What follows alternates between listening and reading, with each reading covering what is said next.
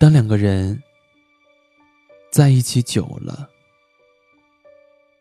彼此之间的关系就像左手和右手，即使不再相爱，两个人也会选择相守，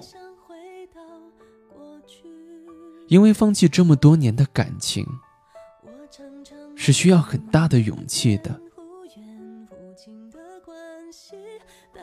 在每个人的一生里，或许都会出现那个你爱的人，但是随着时间的前进，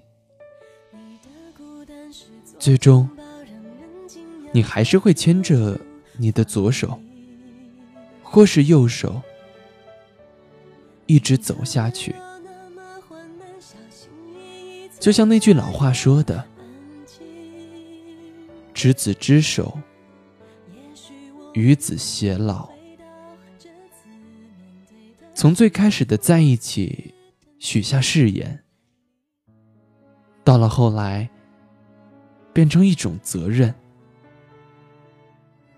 才到了最后，成为了你一生的习惯。关于你好的坏的。都已经听说，愿意深陷的是我。没有确定的以后，没有谁祝福我，反而想要勇敢接受。